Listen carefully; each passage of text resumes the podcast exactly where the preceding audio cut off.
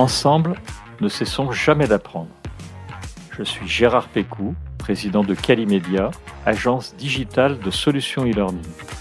Je vous accueille sur Never Stop Learning, un podcast qui vous fait rencontrer des acteurs de la formation entrepreneuriale et éducative d'aujourd'hui et de demain. Bienvenue à nos auditeurs. Dans Never Stop Learning, nous avons souvent parlé de gamification, de ludification et de serious game. Le sujet est très vaste on y trouve énormément de choses et il y a vraiment beaucoup à dire. Voilà pourquoi j'accueille aujourd'hui Jérôme Boquet, que l'on peut qualifier de gamificateur pédagogique. Alors, en tous les cas, c'est ce qui est marqué sur son LinkedIn. Jérôme a de nombreuses casquettes. Il est fondateur d'Ecos Concept, il est formateur, il est chef de projet, il est designer pédagogique. Il se définit d'ailleurs comme un MacGyver de la formation. Dans cet épisode, nous allons faire un focus sur la gamification pour que Jérôme puisse nous éclairer sur certains points fondamentaux et nous aiguiller sur les bonnes pratiques. Bonjour Jérôme.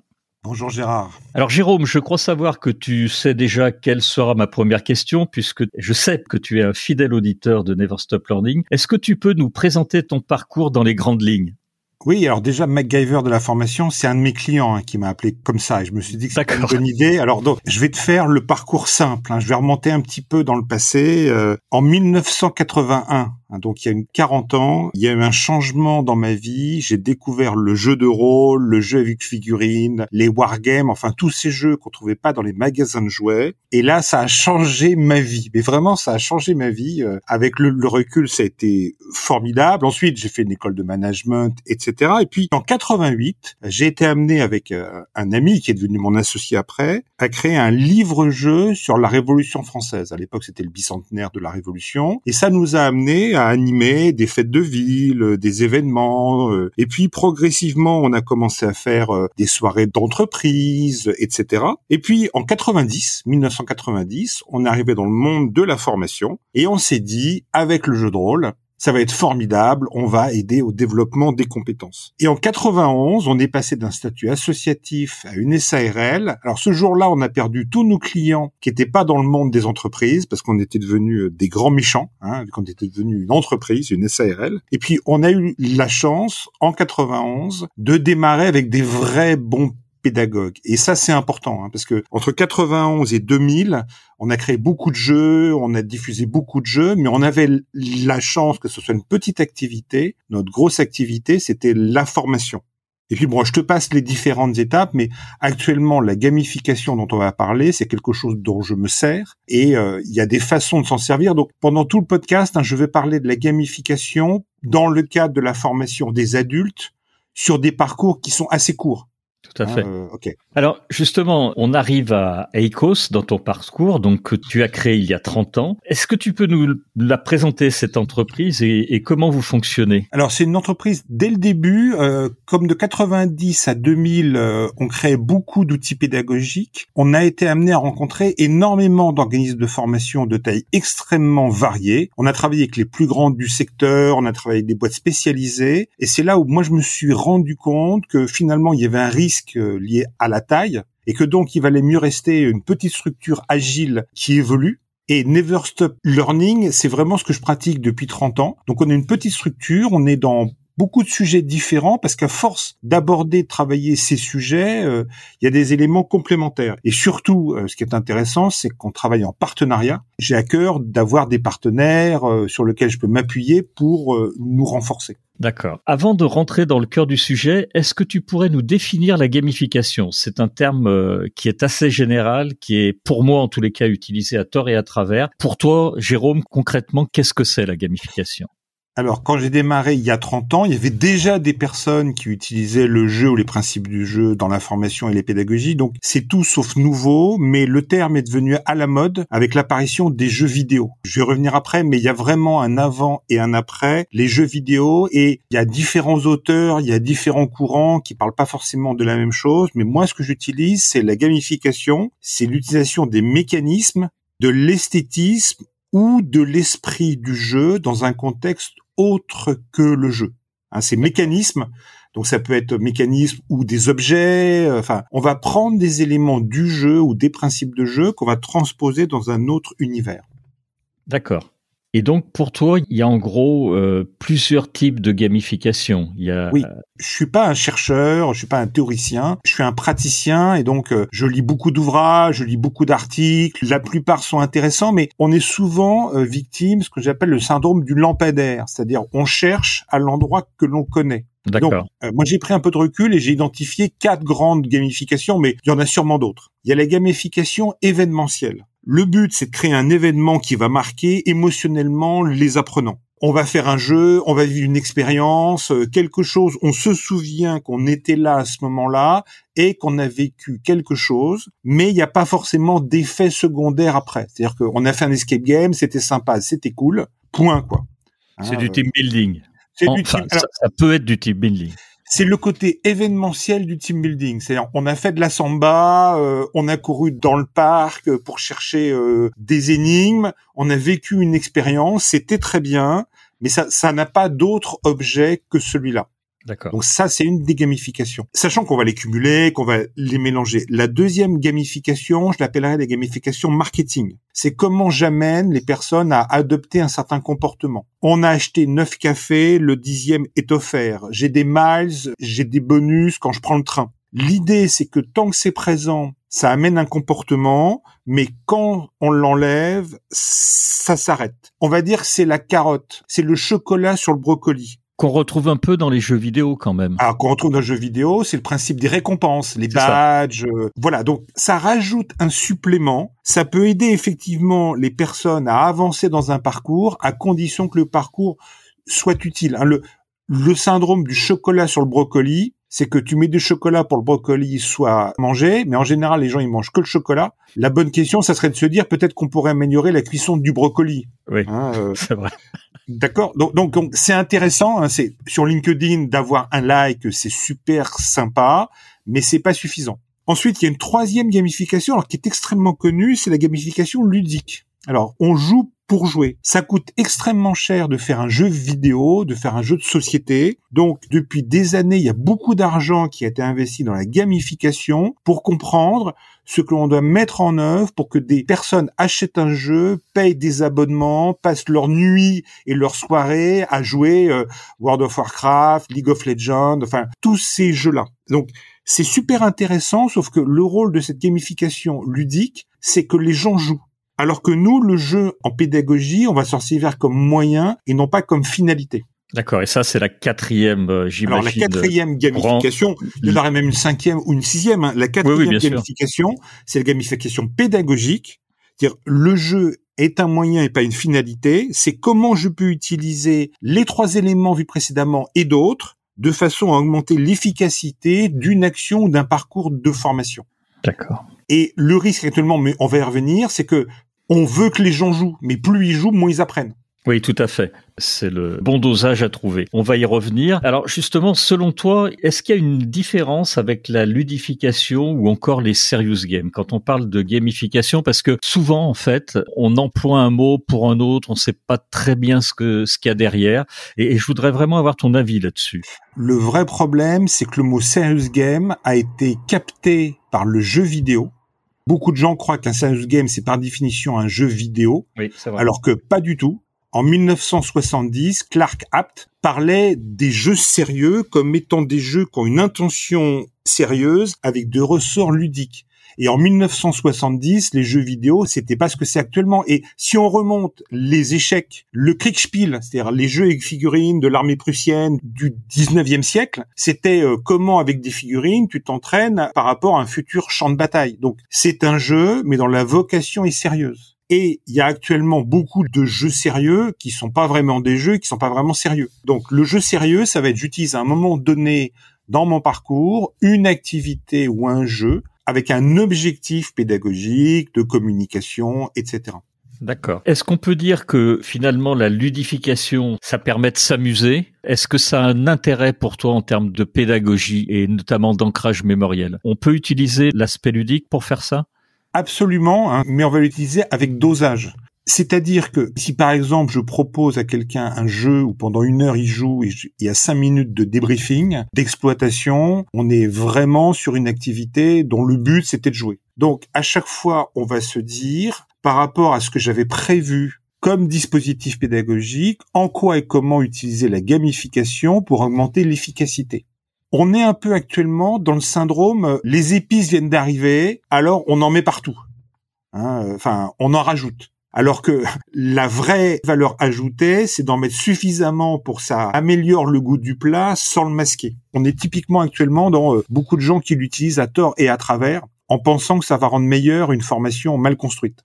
D'accord. Ça va dans le sens de ma question suivante, puisque je voulais te demander si tu ne pensais pas que les serious games, typiquement, ils suivaient pas le cycle de hype. Alors, le, cycle de hype, je ne sais pas si tout le monde le connaît. Moi, je me suis vraiment posé la question. Le cycle de hype, c'est une courbe qui décrit l'évolution de l'intérêt pour une nouvelle technologie pas forcément d'ailleurs dans la formation, ou une représentation des technologies à la mode. Et c'est le, groupe Gartner euh, qui a inventé ça, et dont le schéma d'ailleurs est une marque déposée. On pourra le mettre d'ailleurs ce schéma euh, pour ceux que ça intéresse euh, en dessous dans la description du podcast. Je te dis cela parce que lors de l'événement euh, Learning Expo que tu connais comme moi, en 2017-2018, il y avait énormément d'entreprises et de startups qui proposaient de réaliser des serious games. Et si l'on regarde aujourd'hui, en fait, il y a très peu de sociétés qui ont été créées à cette époque et qui sont encore présentes aujourd'hui. Et pour moi, on est presque maintenant dans le gouffre des désillusions, comme le, le mec, puisque dans la courbe de hype, il y a le lancement de la technologie, le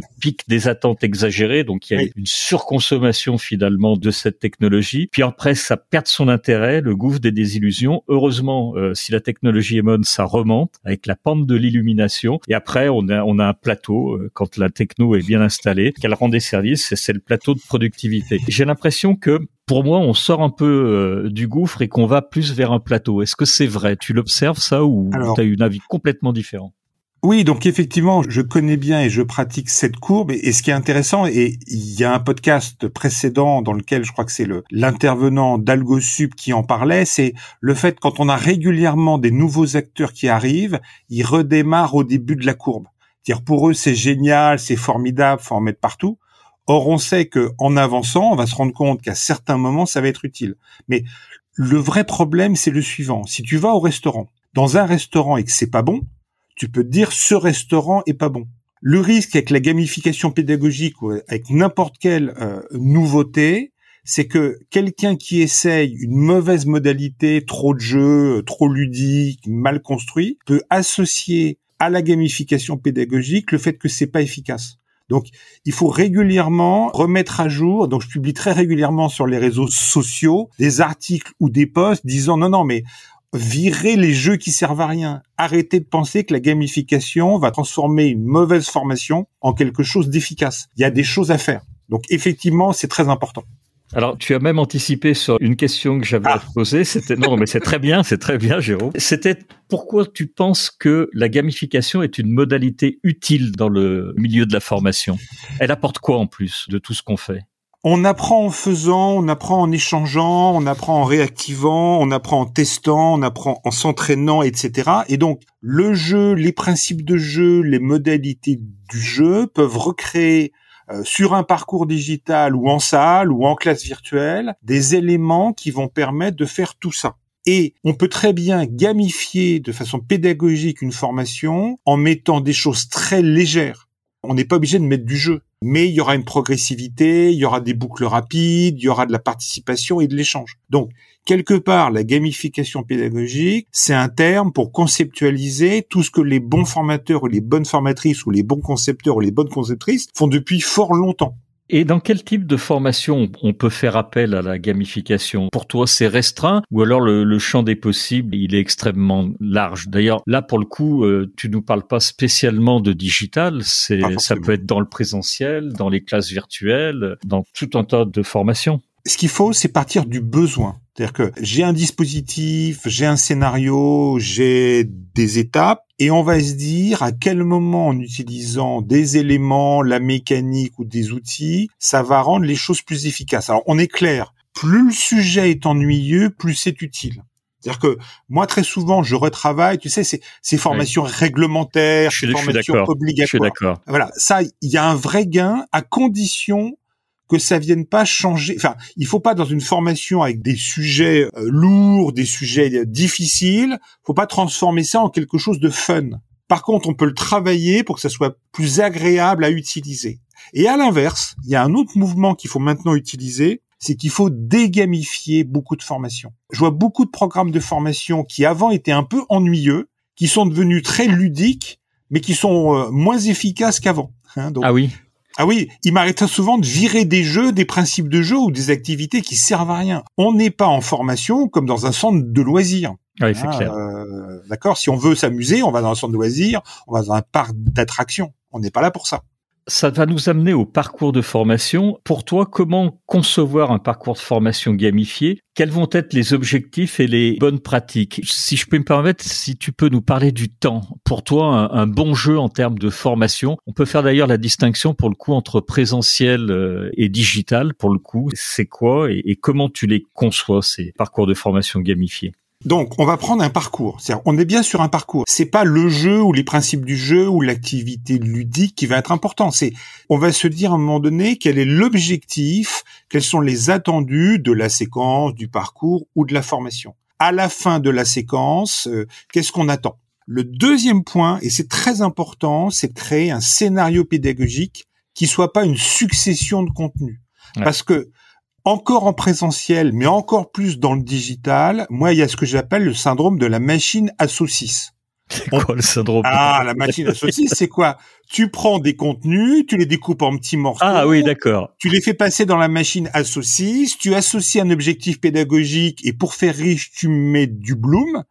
Et puis ensuite, tu mets à deux, trois moments un quiz et aïe, t'as fait ton serious game, t'as fait ton dispositif. Non, non, on va créer un vrai dispositif pédagogique avec euh, des activités variées, avec euh, des activités de synthèse, des activités de transfert, des activités de partage. Et donc, une fois que tu as ton scénario, là, tu vas te dire, voilà, à quel moment ou comment je vais gamifier ça. Est-ce que c'est, bah, il y a une séquence à un moment donné qui est un peu faible, je vais l'augmenter. Est-ce que c'est, je vais travailler sur euh, comment engager les apprenants dès le début. Est-ce que c'est comment faire en sorte de les garder là en faisant en sorte qu'ils prennent conscience du fait qu'ils progressent. Et à ce moment-là, tu dois te dire, OK, j'ai la version A sans gamification, j'ai la version B avec gamification. Est-ce que c'est plus efficace de gamifier que de pas gamifier? Parce que s'il faut trois heures pour traiter un sujet avec la gamification, alors qu'en une demi-heure sur une pédagogie classique, tu arrives à à peu près le même résultat, il y a. Faut se poser la bah, question. Faut se poser la question. Très sérieusement la question. Non, non, mais absolument. Alors, je te donne un exemple. Il y a une quinzaine d'années, quand on a commencé les premières formations gestion du temps et des priorités, qui sont quand même des sujets où tout le monde vient à reculons, en espérant que ça va pas être trop long, hein, parce que mm. souvent c'est des formations descendantes. Et au début, j'avais un jeu que j'avais créé qui durait une heure, qui simulait la gestion de l'urgence. Et les participants trouvaient ça super, etc. Sauf que moi, je me disais, attends, une heure sur un ou deux jours de formation, c'est peut-être un peu trop long. Et maintenant, j'ai une activité qui dure cinq minutes, euh, qui est tout aussi efficace, qui est beaucoup plus courte, ce qui fait que j'ai récupéré 55 minutes pour euh, faire du transfert, faire de la mise en œuvre, etc. D'accord. Donc en fait, on en, on en, revient de toute façon toujours aux besoins, tant pour définir le parcours de formation, aussi bien que pour définir le temps finalement. Absolument, absolument. Mais la gamification pédagogique, c'est aussi de se dire, personne n'apprend à jouer au Monopoly en lisant les règles. D'ailleurs, très peu de gens ont lu les règles du Monopoly. Or, il y a quand même beaucoup de formations dans lesquelles on doit lire toutes les règles avant de commencer à pratiquer. Donc la gamification pédagogique, ça peut être je mets pas de jeu, mais je vais me dire comment je vais scénariser progressivement pour que les participants aient pas l'impression qu'il faut lire 25 euh, contenus ou faire etc. avant de pratiquer. Tu vois, il y aura pas de jeu, mais très vite tu vas rentrer dans la dynamique de je fais et en progressant, je me rends compte que c'est utile, moralité, j'ai envie de continuer. C'est ça aussi la gamification pédagogique. Alors, on n'a pas parlé jusqu'à présent des cibles. Euh, est-ce que ces conseils sont valables quelle que soit la cible qui apprend? Déjà, toute activité pédagogique nouvelle a un coût en termes de charge cognitive. C'est-à-dire que la bonne question, si j'utilise un jeu, tu vois, si j'utilise un jeu à un moment donné, un petit jeu, s'il y a besoin d'apprendre des règles pour un jeu qu'on jouera une fois, faut virer toutes les règles qui servent à rien. Faut même pas mettre de règles. Parce que, est-ce que le but, c'est qu'en servant d'un jeu ou d'un principe de jeu, ils apprennent, ils échangent ou ils testent? Ou est-ce que le but, c'est qu'ils apprennent à jouer? Donc, on va devoir se dire, voilà, dans le parcours de formation, par exemple digital, j'ai des apprenants qui sont pas très habitués à être dans des parcours digitaux. Mais rajouter des jeux supplémentaires, c'est l'effet inverse qui va se produire. C'est-à-dire qu'on met une surcharge cognitive là où il n'y a pas besoin. Moi, je vais plutôt travailler sur simplifier les contenus. C'est fou le nombre de contenus qui servent à rien. Euh, c'est fou le nombre de contenus qu'on met au cas où. Non, non. Il vaut mieux donner les principaux éléments et que les apprenants se sentent à l'aise, puis ensuite qu'ils sachent trouver l'information complémentaire. Et c'est là, effectivement, où on va pas utiliser les mêmes choses. Alors, ce qu'on sait bien, par exemple, dans l'apprentissage, parce que moi, en 90, j'ai démarré en créant des jeux, en animant des jeux, mais étant formateur, j'avais des participants que je revoyais un mois, deux mois, trois mois, six mois après. Et c'est là que je me rendais compte qu'ils souvenaient de jeux, mais ils se souvenaient pas forcément de ce qu'on avait fait avant et après. Donc, je me suis beaucoup intéressé à partir des années 95 sur comment on apprend, euh, comment on scénarise, la conduite du changement, etc. C'est pour ça que maintenant, j'ai un discours en même temps. Dans certains cas, je dis gamifier certaines de vos formations. Et dans d'autres cas, je dis non, non, mais enlever de la gamification. Mais si j'ai des personnes qui ont de l'expérience et qui sont habituées, je pourrais faire un modèle un peu plus complexe. Si c'est des participants qui débutent ou qui n'ont pas l'habitude, il faut virer tout ce qui sert à rien. D'accord, très bonne remarque. Jérôme, tu nous as dit que tu intervenais euh, finalement en présentiel, en distanciel. Qu'est-ce qu'on peut faire en, présentiel en termes de jeu et qu'est-ce que on peut faire euh, en 100% euh, digital, distanciel? Il y a d'autres règles à respecter? On va plus utiliser un jeu qu'un autre en digital ou en présentiel? Bah, ce qui se passe, c'est qu'en présentiel, alors on est d'accord, on fera du présentiel quand il y a des raisons d'être en présentiel. Enfin, venir en présentiel pour rester passif, c'est d'autant plus vrai euh, dans la période qui nous. Voilà. Moi, j'accompagne beaucoup de formateurs internes qui se perfectionnent sur la pédagogie parce que l'effet positif du Covid, c'est que ça a rendu visible que ce qui était moyen en salle devenait horrible à distance. C'est vrai. Parce qu'en salle, on est là, on échange, on partage, donc on va plutôt garder pour la salle des moments expérientiels on va vivre ensemble des choses et nos neurones miroirs vont faire que quand je vois mon voisin qui vit une expérience, ça me parle, ça marque au niveau de mes émotions. Alors qu'à distance, c'est beaucoup moins fort. Par contre, on pourra vivre des expériences individuelles. Tout le monde se souvient d'une activité qu'il a pu faire en collectif. Par contre, on va plutôt se souvenir de quelque chose qu'on a appris en digital. Alors, l'idéal, c'est des parcours euh, mélangé, bien construit, etc. Mais effectivement, on retrouvera pas cette expérience à distance. En tout cas, elle sera moins forte. D'accord. Alors, avant qu'on termine cet épisode, on t'a préparé quelques ludomythes. Je voudrais que tu nous parles, euh, avant qu'on aborde les, les ludomythes, des MOOC, puisque je crois savoir que tu as quelques expériences personnelles avec des MOOC que tu as réalisés. Et moi, je me suis demandé, parce que les MOOC, euh, pour moi, qui sont les, Massive Open Online euh, Courses, c'est descendant, euh, ça peut être très bien fait, euh, très très efficace, mais c'est bien descendant. Est-ce que pour toi, il y a un moyen de les ludifier, de les gamifier? Difficile comme question. J'ai combien d'heures, Gérard? Je sais, je sais, elle est difficile, je sais. Alors, si vous me suivez sur les réseaux sociaux et que vous remontez dans le passé, vous verrez qu'il y a 5-6 ans, je disais pique-pendre. C'est vrai? des, des MOOC. Ah oui? Du digital. Alors, en 2000, EICOS a investi beaucoup d'argent dans le e-learning pour créer des jeux pédagogiques, etc. Sauf qu'à l'époque, personne n'était prêt. Les tuyaux marchaient pas, les réseaux marchaient pas, les ordinateurs, il y avait pas. Enfin bon, c'était horrible. Et donc j'ai décidé en 2002 que plus jamais. Mais comme je suis un geek, moi je suis un geek, j'adore jouer aux jeux vidéo, etc. Je me suis formé, je me suis formé avec des Américains. Je m'étais rendu compte, c'est pas une question d'outils, c'est une question d'usage. Et donc j'ai commencé il y a 4-5 ans, il y a 5 ans, enfin 6 ans même, j'ai regardé les MOOC. Sauf que très souvent, les contenus sont pas terribles. Enfin, ouais. Il y a beaucoup de contenus pas terribles. C'est bon pour des étudiants, quoi, mais pour des gens en poste qui ont besoin de pratique, c'était pas suffisant. Et donc, il y a cinq ans, j'ai rencontré un partenaire euh, qui fait des SPOC. Alors, le SPOC, c'est un MOOC, mais avec des petits groupes, et dans lequel il y a un formateur, il y a un expert qui intervient. Et donc, j'en ai fait deux ou trois. Je me suis dit, mais c'est pas une question de modalité. Non. C'est une question de comment on l'utilise. Et donc, avec un partenaire, j'ai créé il y a quatre ans un SPOC qui s'appelle Manager le changement et j'en anime beaucoup parce que c'est un sujet euh, que je pratique depuis une vingtaine d'années, la réussite du changement. Puis ensuite, ça a été gestion des conflits, formation de formateurs. Je forme beaucoup de formateurs à la pédagogie et depuis mars 2020, manager à distance, management hybride. Tu as déjà un gros travail sur la valeur ajoutée du contenu. Et c'est pas tous les contenus disponibles parce qu'il y en a des tonnes. C'est tu dois choisir. Et comme j'ai animé euh, des centaines de formations avec des managers, avec des formateurs, j'ai pu identifier dans tout ce qui était disponible ce qui pouvait être utile.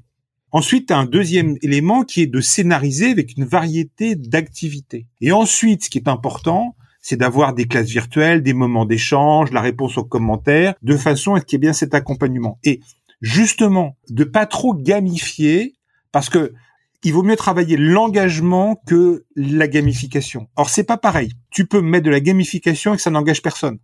Oui, c'est vrai on va subtilement doser parce qu'il y a des participants très à l'aise et d'autres beaucoup moins. Il y a une société qu'on peut citer pour lesquelles tu as travaillé qui fait des MOOC très beaux, dont les tiens d'ailleurs, qui est Youno. Je voulais pas les citer parce que je non non il faut il faut il faut les citer. Il faut les citer. Je les connais bien. Ils font du super travail donc on va on va les citer. Et dans formation de, formateurs j'aborde un moment de la gamification.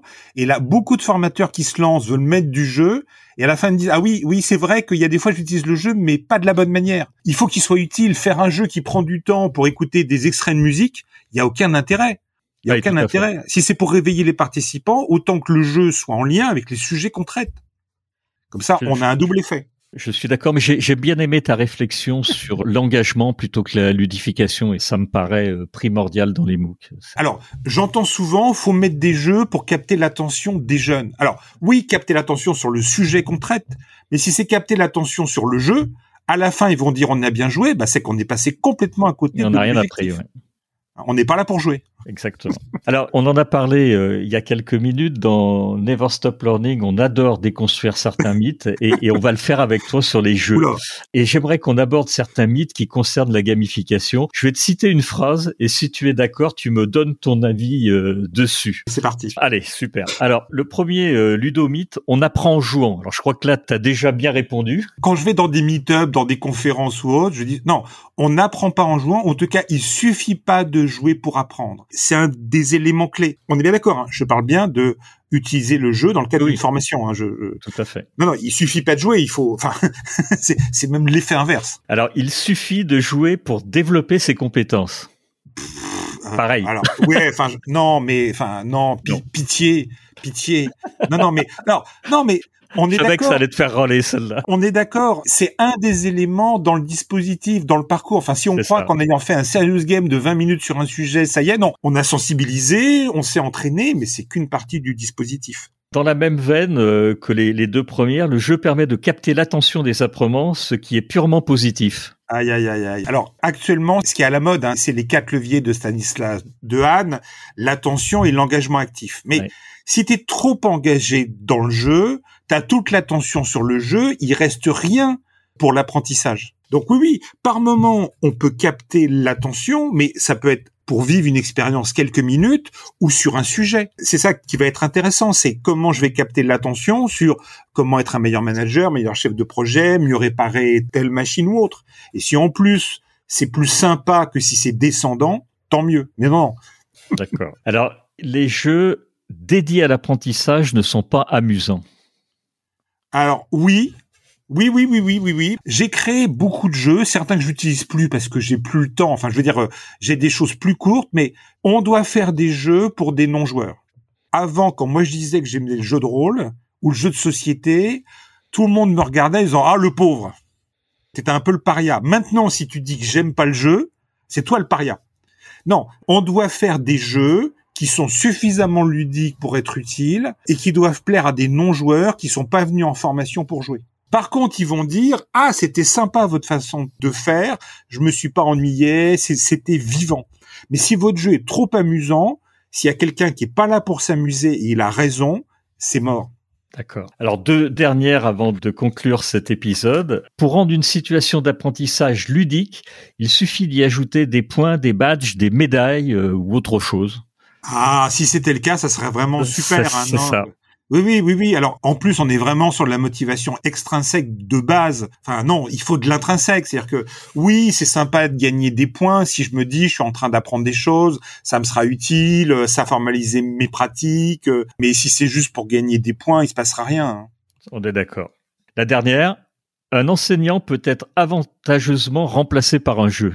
Alors, il y a un auteur qui s'appelle Marcel Lebrun qui travaille beaucoup sur la classe inversée et qui a à peu près la même chose. Il dit, euh, j'ai beaucoup d'enseignants qui me disent avec la classe inversée, il y aura plus besoin d'enseignants. Et il répond, un enseignant qui me dit ça, c'est qu'il n'a pas vraiment compris la valeur ajoutée en tant qu'enseignant. On est là, nous, en tant que formateurs, pour avoir de l'expérience sur le sujet, pour sélectionner dans ce qu'on pourrait dire ce qui est utile, ou quand un participant nous dit quelque chose, pouvoir lui faire un retour, oui, c'est plutôt une bonne pratique, ou vous pouvez essayer de faire ça, mais globalement, euh, c'est risqué. Notre valeur ajoutée, c'est pas d'animer le jeu. Notre valeur ajoutée, c'est de l'exploiter. Euh, non, non, en aucun cas, bien au contraire. Je suis complètement d'accord avec toi. Je t'ai posé ce dernier ludomite en, en sachant pertinemment ce que tu allais répondre mais en fait, j'entends tellement que le digital learning, euh, le digital en règle générale, on va plus avoir finalement de formateurs et que c'est tellement pas vrai que je préfère en rajouter une couche. Et d'ailleurs, dans les 25 épisodes, je crois qu'on a fait euh, pour Never Stop Learning, tout démontre qu'en fait, heureusement que le, le formateur euh, a, a de très très beaux jours devant lui. Quand on a inventé le disque, Edison a dit il y aura plus besoin d'aller en classe, il suffira d'écouter le disque. C'est vrai. on a inventé la télévision, on a dit tout va passer par la télévision. Enfin, à chaque fois, c'est la courbe, c'est la courbe de Gartner. Ouais, c'est ça. ça, la ça va tout changer, puis après ça sert à rien, puis après si on s'en sert bien, c'est un plus. Exactement ça.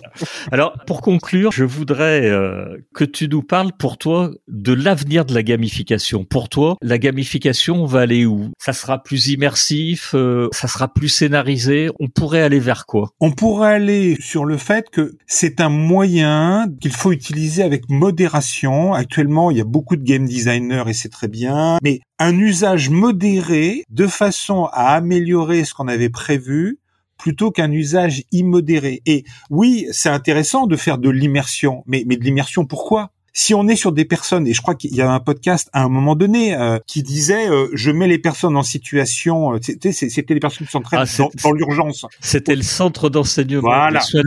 avec le docteur Blaise Debien, qui est responsable et le directeur de la pédagogie et qui lui effectivement a besoin de faire de l'immersion et à un très haut niveau. Oui, mais pour des personnes qui sont déjà expérimentées et qui veulent mettre en situation. Si c'est des personnes qui débutent, mais les mettre en immersion, mais ça sert à rien. Enfin, c'est superflu. Donc, on doit doser. La réalité virtuelle, ça peut être très bien. Moi, j'ai des clients qui l'utilisent dans certaines situations parce que euh, tu es dans, dans un endroit dangereux, tu dois recréer. Mais on l'utilisera à un moment donné quand on va se dire, alors après le coût en plus technologique, le coût en temps, enfin, je reviens là-dessus. La clé, c'est d'avoir deux options. Une option qui marche bien et une option dans laquelle tu mets de la gamification. Et de te dire toujours, je choisis celle qui est un peu plus gamifiée parce que c'est celle qui est la plus efficace des deux dans le temps dont je dispose. Faut pas que ça prenne toute la journée parce que tu as voulu faire de l'immersion. Faut vraiment que ça ait du sens et que ça serve aux apprenants. Si c'est juste pour faire euh, moderne, innovant, très bien, c'est un objectif très noble, mais c'est pas de la pédagogie, c'est pas le développement des compétences et ça n'aide pas les apprenants. On est sur de l'événementiel. On, est, sur la gamification événementielle. Ah, t'as vu, on a mis des lunettes de réalité virtuelle, c'était cool. C'est vrai, c'est vrai, tu as raison. On va conclure cet épisode euh, ensemble, Jérôme. Je voulais vraiment te remercier pour euh, tout ce que tu nous as appris. On sent vraiment que tu es un geek passionné et que ton surnom de MacGyver de la formation qu'on t'a donné, il est, il te va comme un gant là pour le coup. Un grand merci pour cet épisode. Et puis, euh, bah, je voulais remercier également, bien évidemment, tous les auditeurs qui nous ont accompagnés au bout de cet épisode. Un grand merci à eux et encore une fois, un grand merci à toi, Jérôme. Merci, Gérard.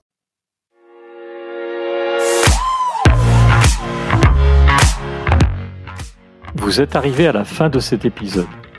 Je vous remercie pour votre écoute attentive. Si l'épisode vous a plu, partagez-le auprès de votre entourage et donnez-lui une bonne note suivie d'un commentaire sympathique pour nous aider à grimper dans les classements. Je suis Gérard Pécou, président de Calimedia. Si vous cherchez une solution e-learning, rendez-vous sur calimedia.fr. Notre équipe vous accompagnera avec un très grand plaisir. Nous nous retrouverons dans le prochain épisode de Never Stop Learning pour qu'ensemble, nous ne cessions jamais d'apprendre.